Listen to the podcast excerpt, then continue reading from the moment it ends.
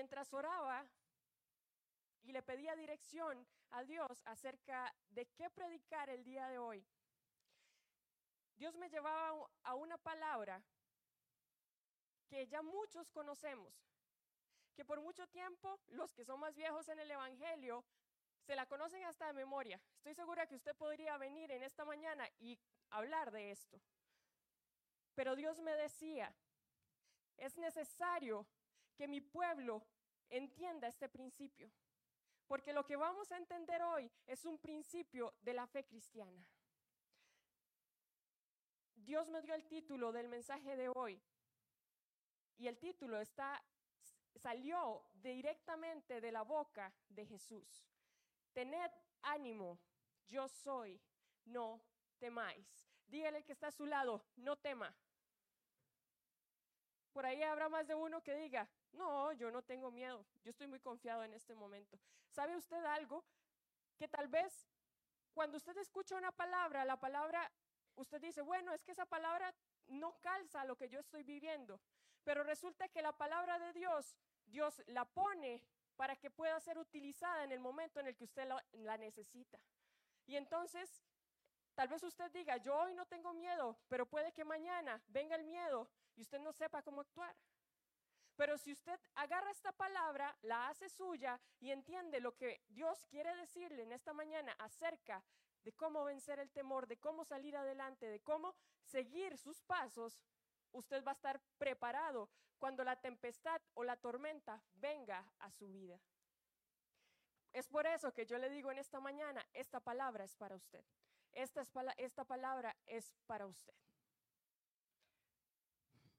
Gracias, Espíritu de Dios. Sabe, hermano, a veces cuando Dios empieza a hablar a mi vida acerca de alguna revelación o alguna cosa, me cuesta ordenar los pensamientos y lo que voy a decir. Pero el Espíritu Santo toma el control de eso. Joanny, te veo en un escritorio con tu Biblia abierta y escucho la voz del Señor decirme, te he escogido como un depositario de mi gloria. Estoy trayendo un torrente de agua para que nutras a mi pueblo, dice el Señor.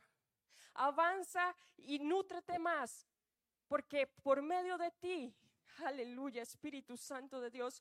Por medio de ti voy a traer el agua que necesita mi pueblo, dice el Señor, porque te he escogido para este tiempo. Gracias, Espíritu Santo de Dios. Gracias porque la presencia del Señor está en este lugar. Yo no sé si usted la puede sentir, hermano, pero yo siento la presencia de Dios. Dios me dijo que hoy iba a ser algo grande. Y yo le creo porque Dios es un Dios real, es un Dios de poder, es un Dios vivo y donde está su presencia nada queda igual, todo tiene que cambiar. Aleluya. Vamos a ir a Mateo capítulo 22 y vamos a estudiar esta mañana acerca de cuando Jesús anduvo sobre el mar, cuando Jesús caminó sobre el mar. Mateo capítulo 14, verso 22.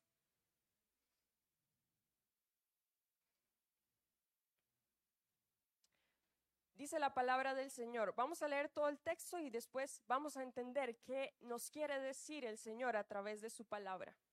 Dice, enseguida Jesús hizo a sus discípulos entrar en la barca e ir delante de él a la otra ribera, entre tanto que él despedía a la multitud. Despedida la multitud, subió al monte a orar aparte. Y cuando llegó la noche, estaba allí solo.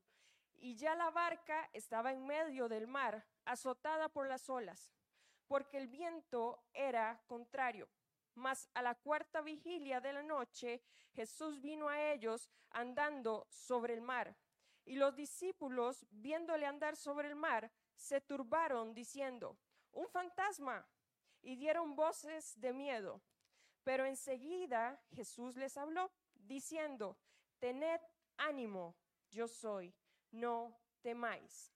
Entonces le respondió Pedro y dijo, Señor, si eres tú, manda que yo vaya sobre ti, manda que yo vaya a ti sobre las aguas. Y él dijo, ven. Y descendiendo Pedro de la barca, andaba sobre las aguas para ir a Jesús. Pero al ver el fuerte viento, tuvo miedo y comenzó a hundirse. Dio voces diciendo, Señor, sálvame. Al momento Jesús extendió la mano, asió de él y le dijo, Hombre de poca fe, ¿por qué dudaste?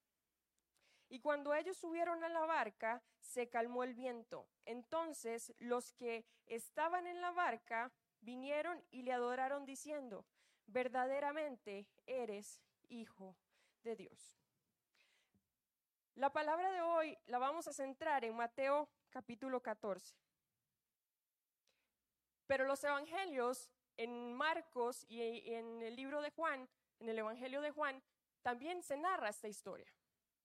También nos cuenta qué estaba aconteciendo. Pero hoy nos vamos a centrar acá. Dice el verso 22, enseguida Jesús hizo a sus discípulos entrar en la barca e ir a la otra ribera. ¿Quién hizo entrar a los discípulos en la barca? Jesús. Jesús mandó a sus discípulos que fueran a la barca. Y resulta que ellos, cuando, cuando iban a la barca, se toparon con una tormenta. Y aquí viene el punto número uno. Hay tempestades, hay tormentas en nuestra vida que van a ser inevitables. Uy, no me diga eso, Nicole. Sí, mi hermano. En la vida del cristiano hay dos tipos de tempestades. Uno, aquella que viene por cabezonada de nuestras decisiones, por las malas decisiones y por el pecado que nosotros cometemos. Y hay otra tormenta que viene porque Jesús la está mandando. Que esa es la tormenta en la que yo voy a predicarte el día de hoy la tormenta viene, pero Jesús envió a sus discípulos a que se montaran a la barca. Entonces, si, si, entendemos que había un propósito en medio de esta tormenta, vamos a comprender que la tormenta viene de Jesucristo y vamos a ver cómo Él nos da la capacidad para atravesar esa tormenta. Los discípulos entran a la barca, viene una tormenta Jesucristo no va con ellos. Jesucristo se queda despidiendo a la multitud porque resulta que venía de alimentar, de hacer un milagro de la multiplicación de los panes y los peces. Y había alimentado a una multitud. Jesucristo despide a los discípulos, le dice que se adelanten y en el momento que ellos se adelantan, Jesucristo se queda en tierra. Pero cuando viene una tormenta, dice la palabra en el verso 23, despedida la multitud, subió al monte a orar aparte. Y cuando llegó la noche, estaba allí solo. Verso 24. Y ya la barca estaba en medio del mar, azotada por las olas, porque el viento era contrario.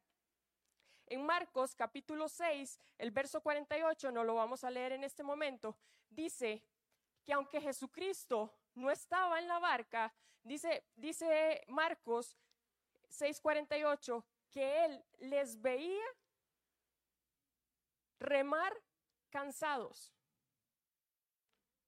Aunque Jesucristo no estaba en la barca, estaba pendiente de lo que estaba ocurriendo. Él estaba en la situación que estaba pasando.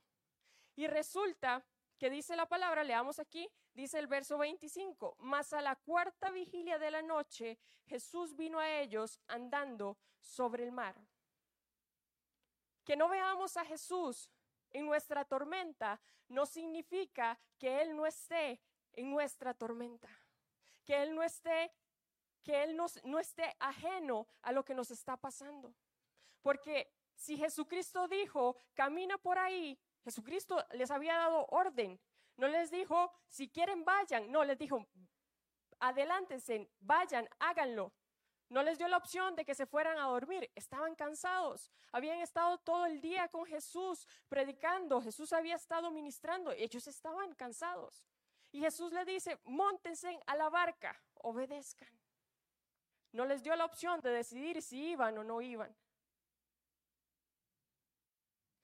Cualquiera pudo haberle dicho, maestro, pero me estás enviando a un lugar en donde voy a toparme con una tormenta. Y la palabra dice que el viento era contrario y las olas se levantaban y aquella barca, me imagino que se hacía como terrible.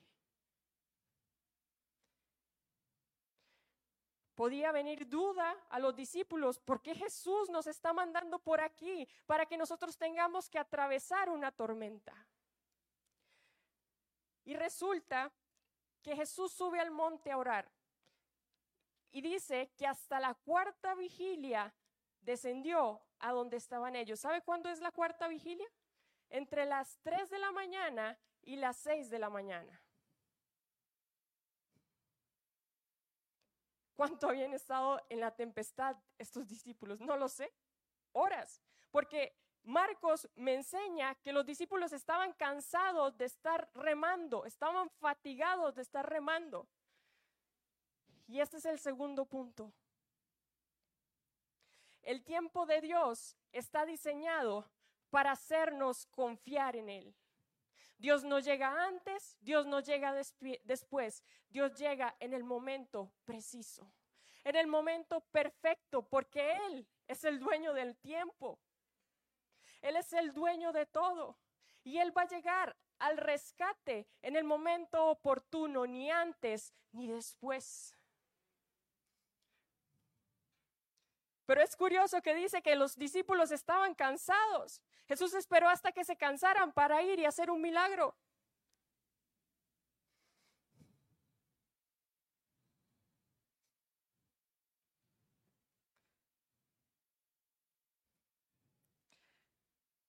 Jesucristo se les aparece y ellos creen que están viendo a un fantasma. Claro, no le podían ver. La barca también lo relata en los evangelios, no en este que estamos leyendo, pero dice que estaba aproximadamente a unos cinco kilómetros de la orilla de donde se encontraba Jesús. Estaba bien adentro esa barca. No estaba a un kilómetro, no estaba cerquita. Jesucristo estaba viendo la barca. Jesucristo está viendo tu situación. Jesucristo sabe por lo que tú estás pasando, pero también conoce cuáles son tus fortalezas y cuáles son tus debilidades en medio de la tormenta. Jesucristo no te va a dejar solo. Pero eso, mi hermano, es un privilegio que tenemos únicamente los hijos de Dios. Eso es un privilegio que tenemos usted y yo, que hemos creído en aquel que murió y resucitó al tercer día. Ese es uno de, los privilegios de ser llamados hijos de Dios. Jesucristo nunca te va a dejar y tampoco te va a dejar, te va a dar una carga mayor a la que tú tienes la capacidad para llevar. Mi tormenta no se parece a tu tormenta. Mi situación o mi circunstancia no se parece a la tuya. Pero Dios sabe cuál es tu capacidad. Dios sabe hasta dónde puedes llegar. Saben, hace algunos meses viví mi peor tormenta con mi pequeña. Y Dios trae una prueba que yo no se la deseo a nadie, mi hermano. Y mucha gente me dice, es que usted sí es fuerte, es que usted sí es valiente. Y mi respuesta es no no fui yo. Fue lo sobrenatural de Dios que me sostuvo y me ayudó a caminar y pasar por en medio de la prueba. Porque por mis fuerzas, mi hermano, yo no hubiera salido de ahí. Por mis propias fuerzas yo no lo hubiera logrado. Porque aquel que trae una paz que el mundo no entiende y que yo tampoco entendía, la trajo para que la circunstancia no me hundiera. Y es por eso que yo tengo la certeza y la convicción de lo que te estoy predicando. Eh, Dios no está ajeno a tu circunstancia. Dios no está ajeno a lo que te está pasando. Claro, revisa de dónde está viniendo tu tormenta. Si tu tormenta viene porque Dios te dijo que era por ahí, continúa, mi hermano. Continúa hasta ver el propósito que Dios tiene para ti, porque del lado cuando, los discípulos lograran cruzar al otro lado, iban a aprender una lección. Después de la tormenta siempre viene la calma. Eso lo escuchamos siempre. Y es cierto, mi hermano, después de que viene un sacudión en nuestras vidas y nosotros estamos obedeciendo la palabra del Señor, estamos obedeciendo lo que Dios nos está mandando, ten por seguro que hay un propósito siempre en medio de la tormenta. Siempre, siempre va a haber un propósito. Y dice la palabra que Jesús baja a la cuarta vigilia. No era el momento tarde, era el momento justo para que Jesús se les apareciera. Dice que ellos estaban turbados porque pensaron que era un fantasma.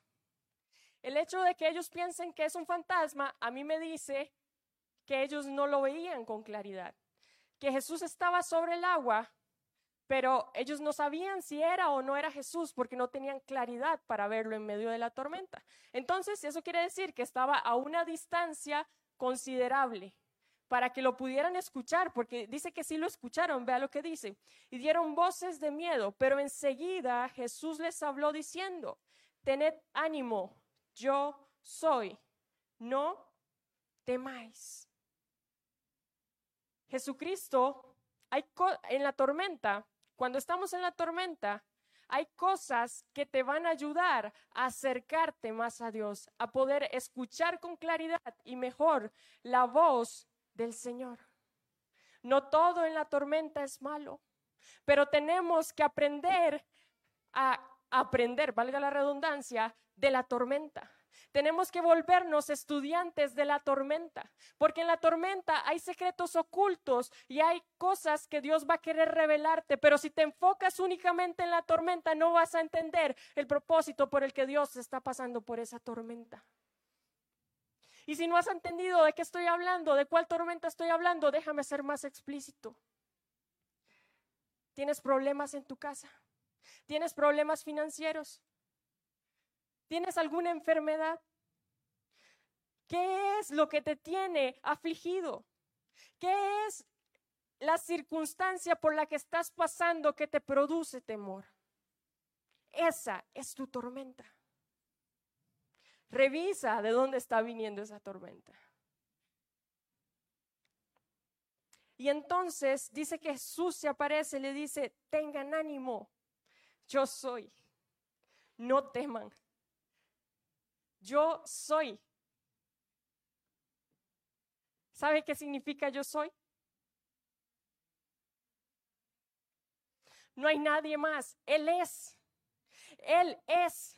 Él es el que tiene el poder de todas las cosas en el universo. Él fue el que creó este mundo. Él está por... ¿Sabe por qué Jesucristo caminó sobre las aguas? Para demostrar a sus discípulos que Él estaba por encima de la tormenta que Él vencía lo natural de este mundo, porque la ley de la gravedad dice que todo va hacia abajo. Hay una ley de atracción. Y resulta que a nivel natural, hermanos, usted se tira a una piscina y son cuestión de segundos y usted se hunde. No hay nada imposible para el yo soy. No hay nada que le pueda hacer frente al yo soy. Nada. Y el yo soy se les presenta en medio de la tormenta y les dice, tengan ánimo, no teman. No teman, no tengan temor a las circunstancias que están viviendo. Confíen en que Dios está con ustedes. Y entonces, verso 28, dice, entonces le respondió Pedro y dijo, Señor, si eres tú, manda que yo vaya sobre ti, que yo vaya a ti sobre las aguas. Ay, Pedro, Pedrito, vean la declaración de Pedro, dice, Señor, si eres tú. ¿No le suena como que hay duda en esa declaración? ¿Será que eres tú? No te veo con claridad. Dame una señal para saber si realmente eres tú el que está caminando sobre las aguas. Esa fue la declaración de Pedro. Y Jesús le dice, ven. Una sola palabra y sencilla, ven. Y entonces dice, y descendiendo Pedro de la barca, andaba sobre las aguas para ir a Jesús. Pedro saca un pie de su barca y empieza a caminar sobre las aguas, pero no porque Pedro pudiera hacerlo, sino porque había una palabra de por medio. Jesús le dijo, ven, Aprendamos a caminar sobre la palabra que Dios ya dijo acerca de tu vida. Si Dios ya dijo que te iba a sanar, confía hasta que veas tu milagro. Si Dios ya dijo que tu matrimonio se iba a restaurar, confía hasta que veas la restauración de tu matrimonio. Si Dios dijo que tus hijos vendrían a la presencia del Señor, confía hasta que veas a tus hijos en su presencia. Si Dios ya dijo él no va a cambiar lo que ya dijo mi hermano. Dios no tiene sombra de variación. Confía en lo que Dios ya dijo.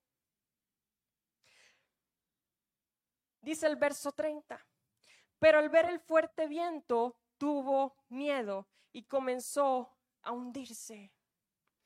La palabra no me dice cuánto tiempo caminó Pedro sobre las aguas, pero dice que caminó sobre las aguas. Y Pedro empieza a caminar. No sé si iba caminando con pasos firmes o le temblaban las piernas, pero empieza a caminar sobre el agua, viendo al maestro. Pero en el momento que Pedro, vea lo que dice, dice que tuvo miedo porque vio el fuerte viento que se estaba avecinando. Pedro quitó su mirada de Jesús y puso su mirada en la tormenta que estaba presentándose. Claro, mi hermano estaba oscuro, el viento soplaba fuerte. Era lógico tener miedo. Pero Pedro desvió su mirada del maestro. Pedro se desenfocó completamente del milagro que estaba aconteciendo, de lo sobrenatural que él estaba viviendo. Y es que, aunque hayan señales, aunque hayan prodigios, esto no significa que usted y yo tengamos una gran fe. Porque Jesucristo dice, hombre de poca fe, ¿por qué dudaste? Mi hermano, si eso era una poca fe, yo no, yo le decía, Señor, si esto es poco, si aquel hombre en medio de la tormenta tuvo la capacidad para sacar su pie de la barca, de su zona de, seguridad, porque alrededor no había más que agua, no había más que tormenta, no había más que oscuridad. Pedro tuvo fe para sacar su pie de la barca y empezar a caminar sobre el agua. Pero el Señor dice, hombre de poca fe, ¿por qué dudaste? Señor,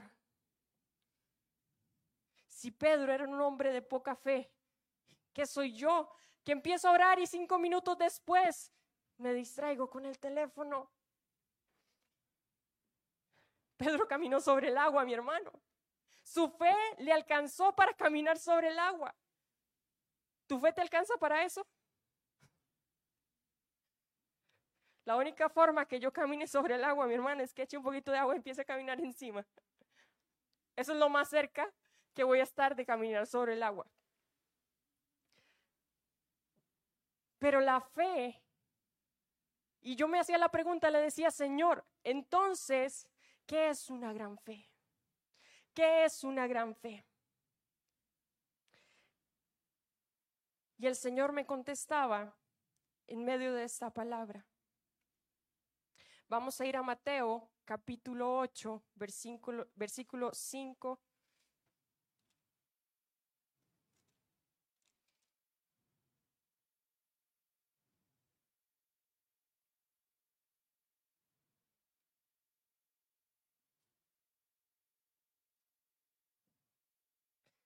Señor, ¿qué es una gran fe? ¿Qué es una gran fe? Si aquel hombre camina sobre el agua y tiene poca fe, muéstranos qué es tener una gran fe.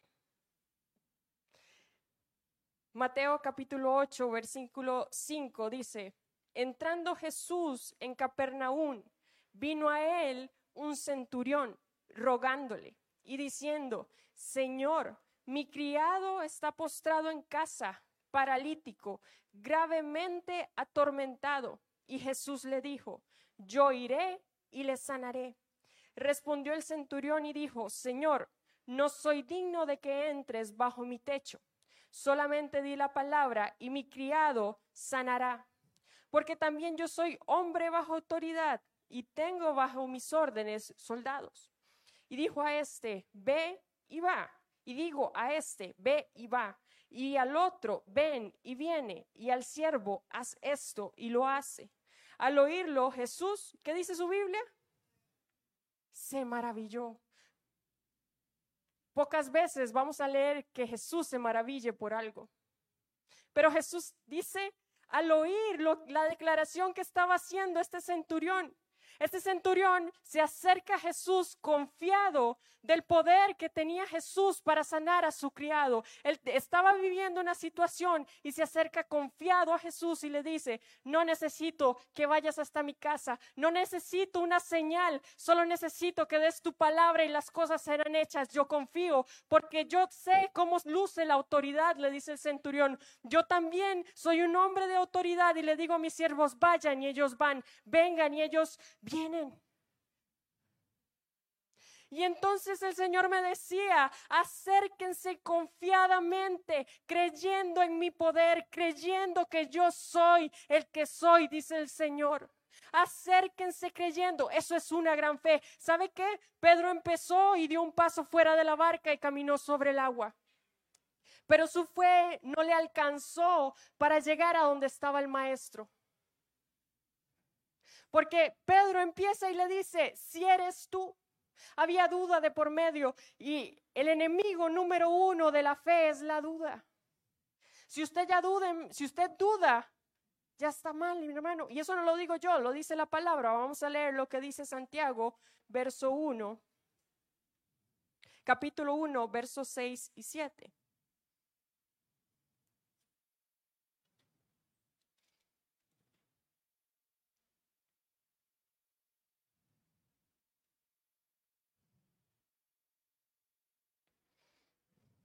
Dice Santiago capítulo 1, verso 6. Pero pida con fe, no dudando nada, porque el que duda es semejante a la onda del mar, que es arrastrada por el viento y echada de una parte a otra. No piense, pues, quien tal haga que recibirá cosa alguna del Señor. ¿Por qué cree usted que a veces pedimos y no acontece nada? Porque pedimos con duda, porque dudamos si será que Dios tiene la capacidad de hacerlo.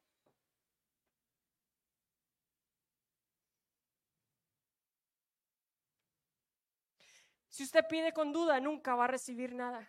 No lo digo yo, lo dice la palabra. Si usted duda, mejor no pida, porque automáticamente es como si usted obtuviera un no de respuesta de parte de Dios.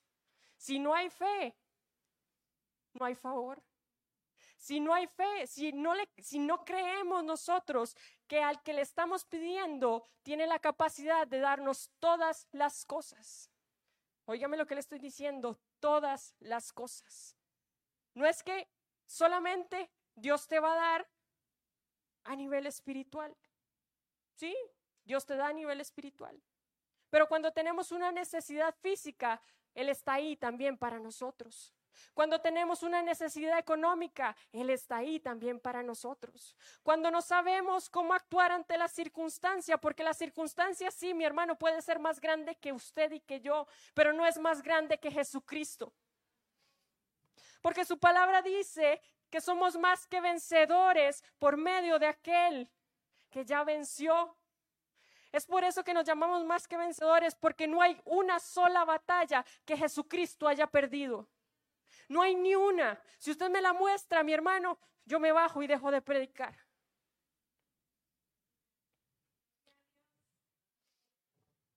Y entonces, ¿por qué dudamos? ¿Por qué creemos? ¿Por qué nos sentimos a veces en derrota? Si somos más que vencedores, si tenemos delante de nosotros aquel que dijo que nunca nos desampararía, si tenemos aquel delante de nosotros que es nuestro Dios proveedor, es Jehová Jireh, si tenemos delante de nosotros aquel que es nuestro Dios sanador, ¿por qué tememos? ¿Por qué le tememos a la tormenta? Si la tormenta Dios la está mandando para que tu fe crezca, si la tormenta la está mandando para que aprendas de ella, para que te acerques a Dios confiadamente.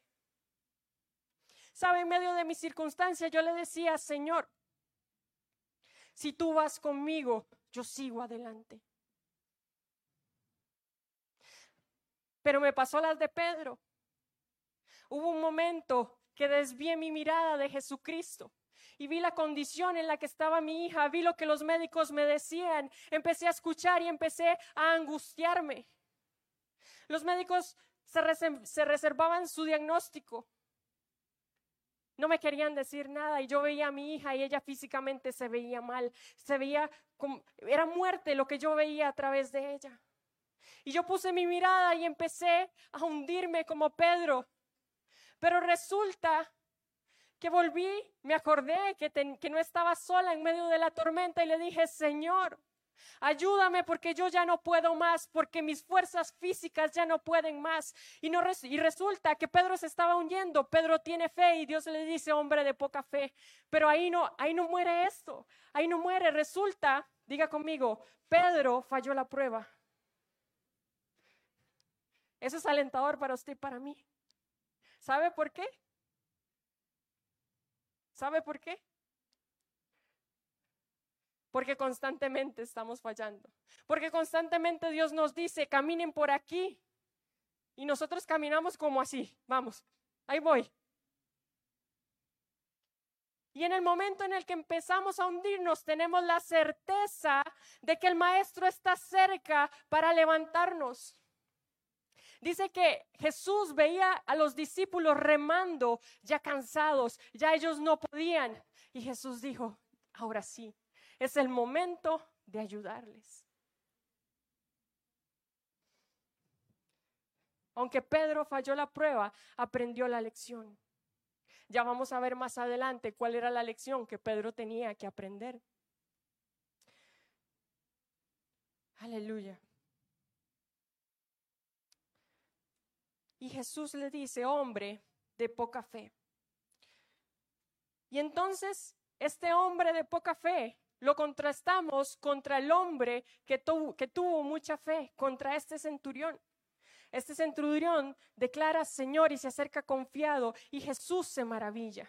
Jesús se maravilla de que él está confiado y le dice, con solo que digas una palabra, yo sé que mi circunstancia va a cambiar que mi circunstancia no será la misma. Devolvámonos a Mateo capítulo 14.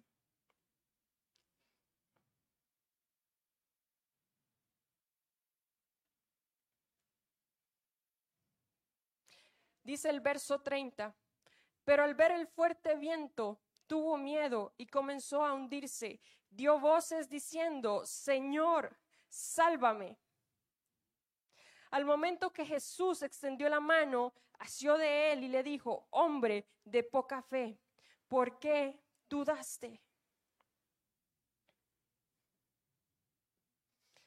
Janina, ¿puedes venir acá?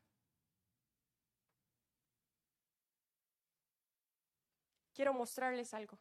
Párate acá, por favor. No te muevas. Dice que Pedro se estaba hundiendo. Y ya, y le dice, Jesús, sálvame. Y dice que Jesús le tomó de su mano, tome mi mano, no, no camine, tome mi mano.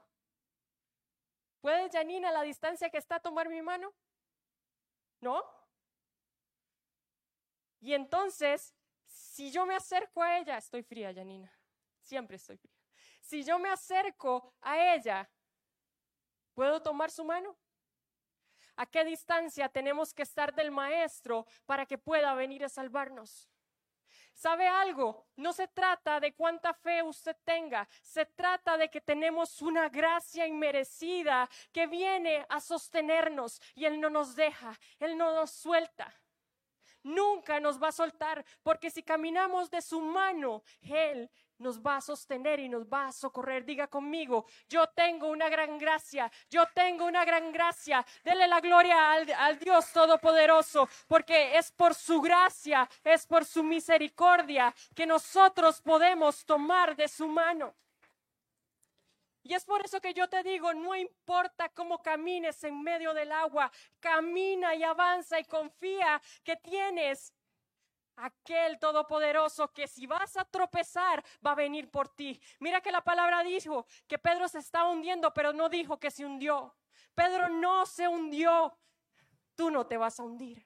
Y esa es la promesa y esa es la certeza que tenemos en su palabra. No te vas a hundir y eso es lo que yo quiero decirte en esta mañana. No te vas a hundir.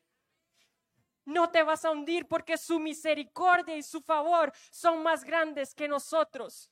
Aleluya. Vamos a leer Efesios capítulo 2, verso 8.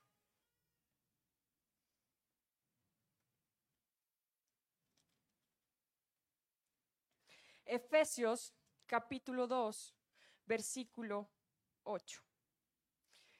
Dice la palabra, porque por gracia sois salvos por medio de la fe, y esto no de vosotros, pues es don de Dios, no por obras para que nadie se gloríe.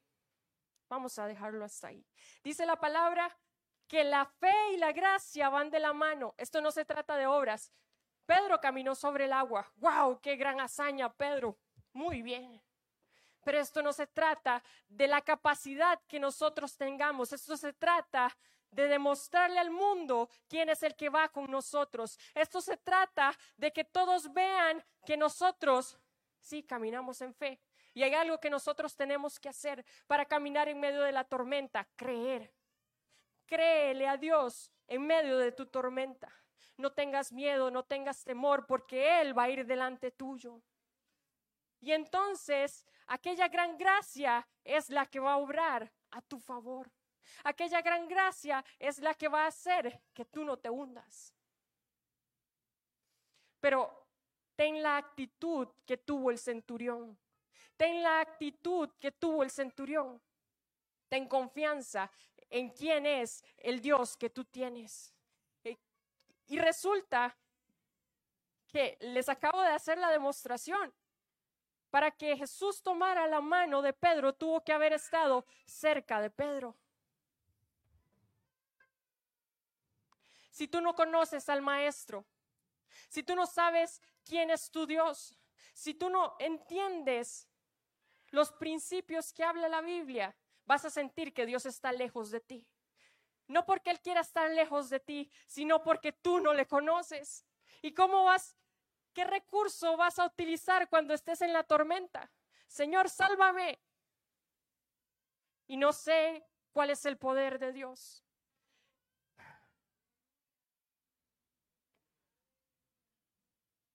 Señor, sálvame. Y no he hablado con Dios en más de tres meses, cinco meses. Y yo no oro y yo no tengo intimidad con Dios.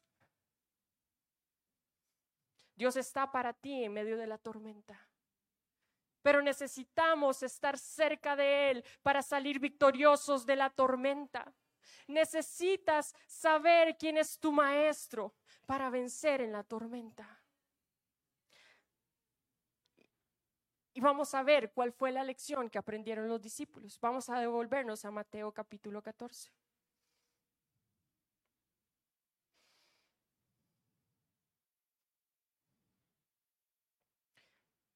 Verso 32 dice, y cuando ellos subieron en la barca, ¿quiénes subieron? Jesús y Pedro. Se calmó el viento. Entonces los que estaban en la barca vinieron y ¿qué hicieron? le adoraron diciendo, verdaderamente eres hijo de Dios. Los discípulos venían de ver un milagro en tierra. Y aún así estaban dudando si era o no era el Dios, porque en, en, en Juan, en el Evangelio de Juan y de Marcos, me habla que ellos no habían creído que Él era Jesús porque tenían endurecido su corazón. Y la lección de la prueba es que en medio de la tormenta tenemos que aprender a adorar al Señor. Cada vez que entraba a ese cuarto de UCI, entraba y veía la condición en la que estaba mi hija. Y yo le cantaba, pero de mí solo salían, primero hermanos, tengo muchos dones, pero el canto no es uno de ellos. y le cantaba a mi hija, pero de mí solo salían canciones de exaltación, fue como si se me hubiera borrado el cassette. No salía ninguna otra Señor, ayúdame, Señor, sálvame. No, Señor, tú eres todopoderoso. No hay nadie como tú. Señor, porque estaba dando la gloria y la honra en medio de mi circunstancia. Si tú entiendes que en medio de la tormenta tienes que adorar y tienes que alabar al Señor, vas a tener el respaldo de Dios. Porque Él quiere que pasemos la tormenta confiados. Y una forma de demostrar confianza es reconocer su poderío adorarle en todo momento, en toda circunstancia. Por eso la palabra dice que Él busca adoradores en espíritu y en verdad. Porque sabe cuándo se da cuenta usted que es un adorador de verdad cuando está en medio de la prueba y empieza a adorar. No cuando todo está bien, porque allí es muy fácil adorar. Cuando económicamente está todo bien, yo adoro. Cuando tengo la mejor salud, yo adoro. Cuando no me falta nada, yo adoro y me sale tan espontáneo y tan lindo. Pero cuando estoy en la prueba, cuando me está doliendo, cuando mi carne está afligida y yo empiezo a adorar, la fortaleza del Señor va a venir a tu vida. Y vas a pasar confiado esta prueba, esta circunstancia, llámala como tú quieras. Pero yo hoy vengo a decirte, tened ánimo, yo soy, no tengas temor. Sabe, mi hermano, vienen cosas y ya estamos viviendo cosas y circunstancias en el mundo muy duras. ¿Sí? Hace poquito vimos que una bala perdida mató a un niño de ocho años. Y yo solo pensaba en esa mamá. Y yo solo pensaba, Dios mío, dale fuerzas. Pero Dios me decía, si le di esta prueba, ella va a tener la capacidad de salir adelante. Porque yo estoy con ella. Aunque el mundo crea que algo malo pasó, ella va a entender que hay un propósito en medio de la prueba. Pero para poder pasar este tipo de cosas, usted y yo tenemos que estar agarrados de la mano del Todopoderoso, de Él yo soy, para vivir los tiempos en los que estamos viviendo. Aleluya, mi hermano. Póngase sobre sus pies. Gracias, Espíritu Santo de Dios. Gracias, Padre, porque tu palabra nos da vida, Espíritu Santo. Gracias porque tu palabra nos ministra confianza. Gracias porque tu palabra nos hace crecer y nos mantiene firmes en medio de la prueba. Alaba al Señor en este momento. No te enfoques en tu circunstancia, no te enfoques en tu tormenta, no te enfoques en tu prueba. Enfócate en alabar al Señor. Enfócate porque a través de la alabanza y la adoración va a venir la fortaleza que necesitas. Porque a través de la alabanza viene y suceden milagros. Porque a través de la alabanza, aleluya, gloria a Cristo Jesús. Sigue adorando al Señor, sigue dando la exaltación al Señor. Gracias Espíritu Santo de Dios por tu presencia en este lugar. Gracias Espíritu de Dios. Ten un momento de intimidad con el Padre. Ten un momento tú y el Padre. No voy a hacer ningún llamado. Esto es entre tú y Dios. Abre tu boca y exalta a aquel que es digno de toda exaltación. ¿Sabe? Porque aquí no necesitamos que venga una persona y ministre y ore por nosotros. Aquí necesitamos la presencia del Espíritu Santo, que es quien transforma, quien liberta y quien hace su obra en medio de nosotros. Gracias, Espíritu Santo de Dios. Muévete, Señor. Trae esa agua fresca a nuestras vidas, Espíritu de Dios. Llena, Espíritu Santo, trae tu fuego en medio de tu pueblo en el nombre de Jesús. Fluye, Espíritu Santo, fluye, Espíritu de Dios, con tu presencia en medio de nosotros, Espíritu Santo.